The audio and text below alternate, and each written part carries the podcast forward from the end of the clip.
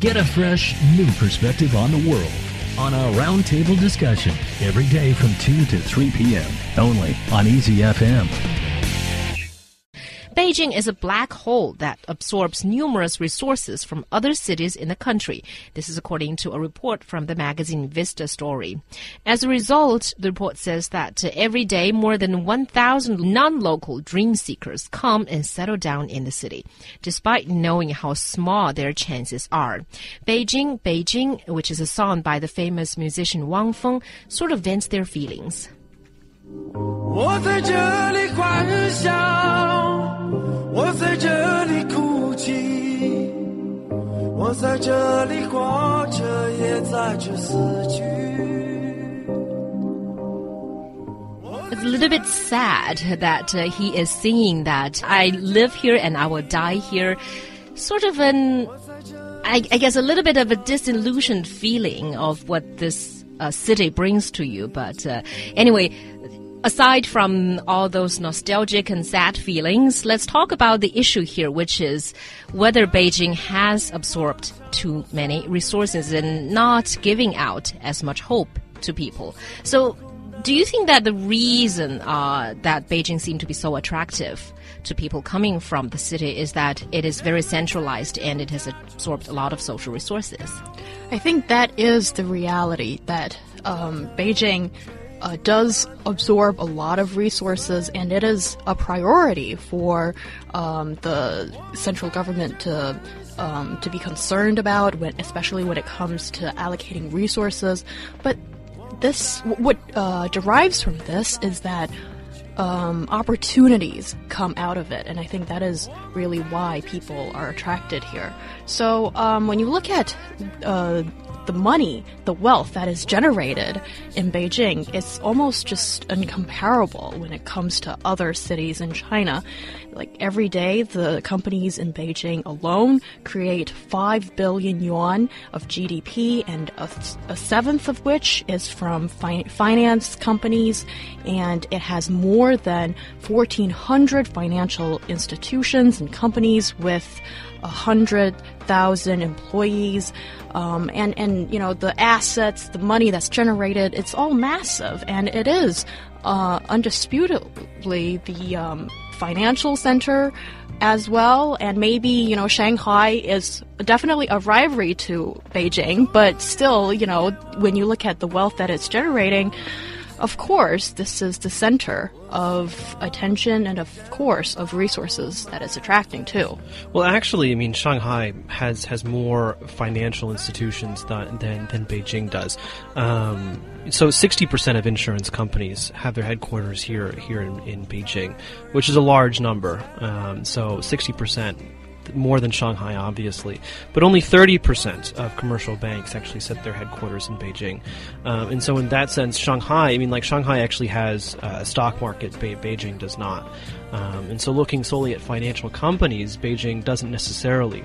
Uh, attract all of the resources, um, but in terms of power, it's quite obvious that, that Beijing is is going to attract lots and lots of people because you know if you want to meet someone you know some insider or, or someone with influence beijing is perhaps the best place to go.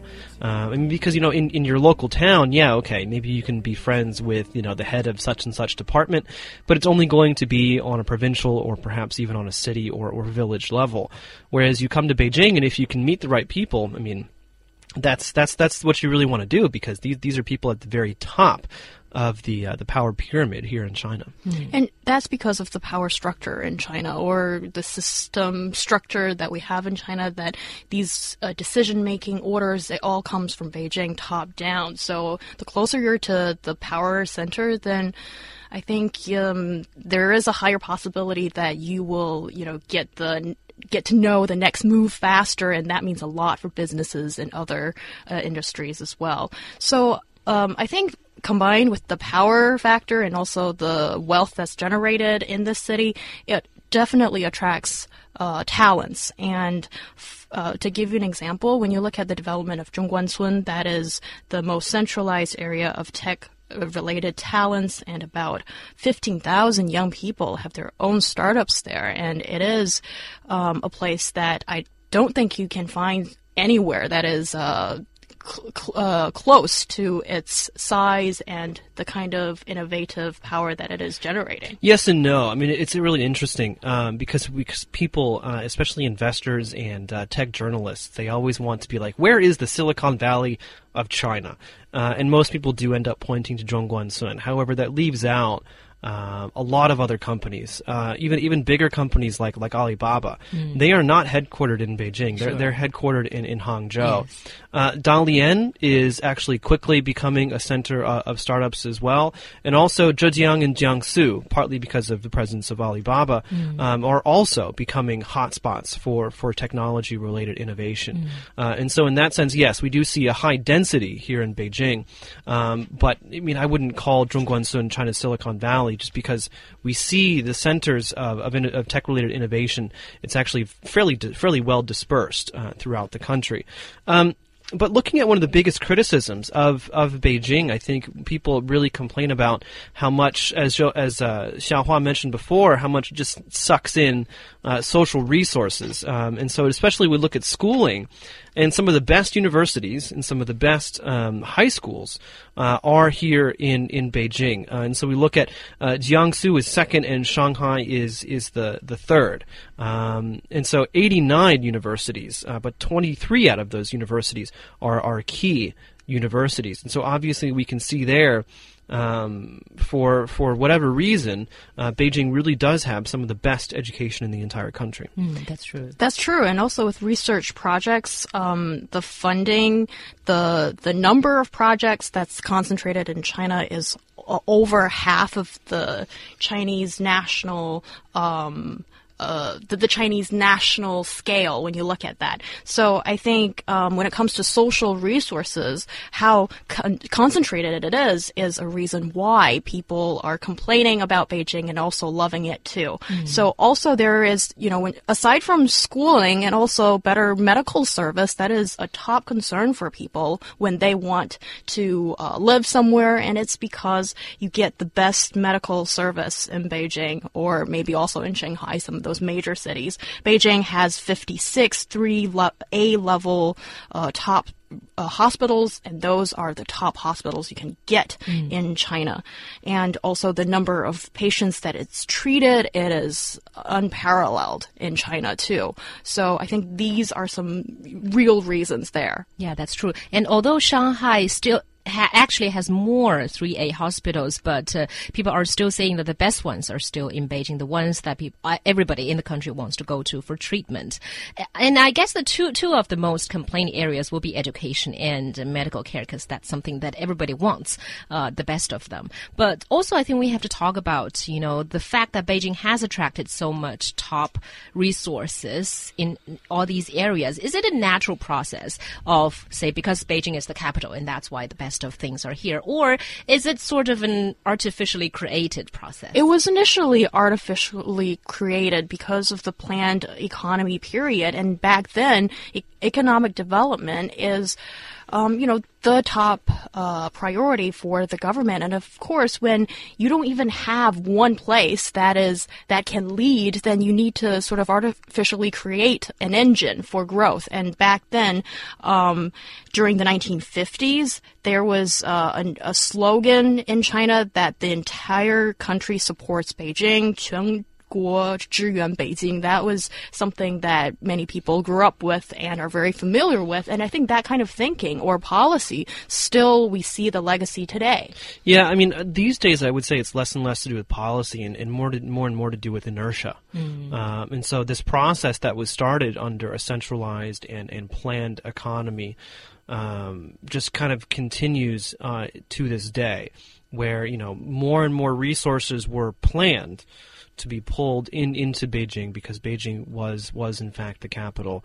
Um, which was part of policy. This is just kind of continued because that's where most of the resources are these days, right? And so it was established back in the 50s and 60s, and it's kind of continued because of um, that foundation. And so I would say that no, it's really not a natural process.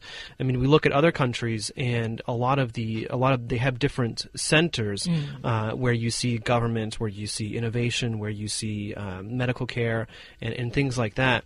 Whereas in China, I mean, definitely, it's it's it's pretty it's pretty easy to say that things are are um, centralized and and especially resources because this is the way it was designed. Yeah, like back in the old days, electricity supply was guaranteed in Beijing, um, and it only came it comes not only from two power stations in Beijing but also power plants in Shanxi, Hebei, and Inner Mongolia. So I think all the neighbor provinces were supporting Beijing when it comes to electricity. So there uh, is guaranteed no blackouts in Beijing. And I think when you look at today's policy, like even well, this reminds me of 2008 when Beijing was holding mm. the Olympic Games. It didn't feel like one city was hosting it. Right. It felt like the entire nation was behind it. And I think it, when it comes to you know, like major policies, big events, and whenever it's Beijing holding it, then it feels like Beijingers have the backing of all Chinese people. As a Beijinger, I feel very proud about it, but I think uh, behind it, you know, we still see this sort of um, concentrated effort that might not be good for other other people from other provinces, but Beijing is certainly taking the benefit. Yeah, I would say. I mean, like to be honest, I mean, yeah, I mean, it feels great to be a Beijinger, and it feels great, you know, for for the feeling of the entire country. But what about everyone else? I mean, is everyone else? I mean, we're about to talk about Wuhan. Is everyone else behind Wuhan? Mm. What about Suzhou? Is no no one's actually behind Suzhou except for people who are from there, uh, and the same thing goes for pretty much every other city in the entire country. Well, not uh, Shanghai though.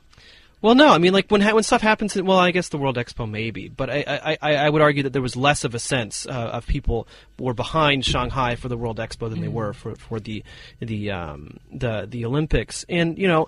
I think it's it's actually very obvious. I mean, you look at the, the provinces and cities that are closest to Beijing, and so I'm thinking specifically of, of Hebei and, and Henan. Mm-hmm. They're some of the poorest areas still in in the country. I mean, like where where where most of a lot of uh, pollution is generated, a lot of low skilled manufacturing uh, takes place. Um, Henan's economy uh, is just you know as bad, almost as bad as Anhui, which is somewhere you know closer to the to the central areas.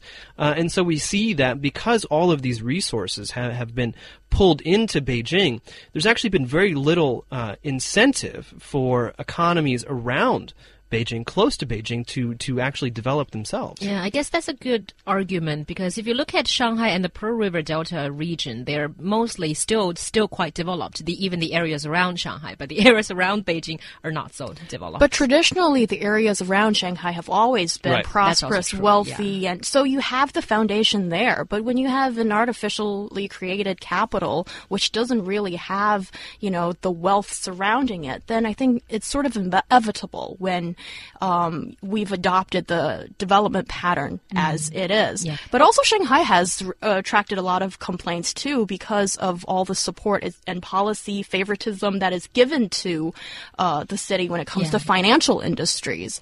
Um, so there you go. Yeah, exactly. Mostly in the economic area, but also I think when we look at people's complaints about Beijing or sometimes Shanghai concentrating resources, a lot of it I think also has to do that uh, these two cities have become really unfriendly to anyone outside it. Do you think that's true?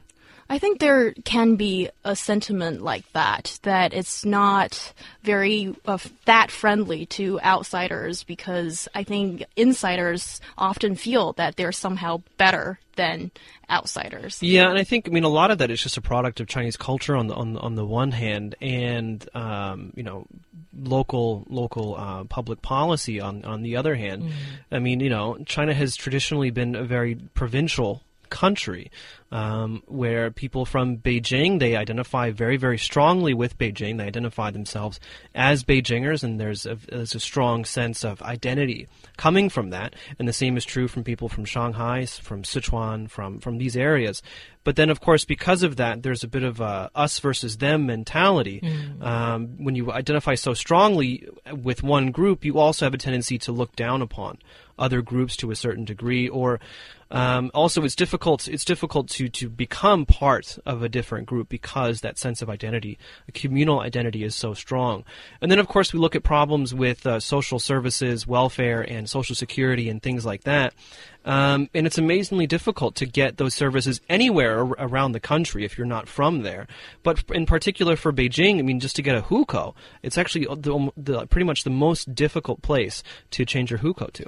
I think that is a very good point. But on the other hand, I have to point out, aside from the Beijingers, that I don't think a lot of outsiders might know is that I think the proudness, the pride that we're talking about coming from Beijingers might be overrated. Because when you look at Beijing and Shanghai these days, the locals are not the wealthiest. They're not the best educated a lot of the times. It's usually the outsiders that come into these cities and stand the fierce competition and really get there, get to the top. And those are the people that rules the city. And I don't think it is the, um, I think the locals are finding it a kind of bittersweet that um, on the one hand, yes, there's the hukou, there are some natural advantages that you have, but in a way, they're being marginalized too.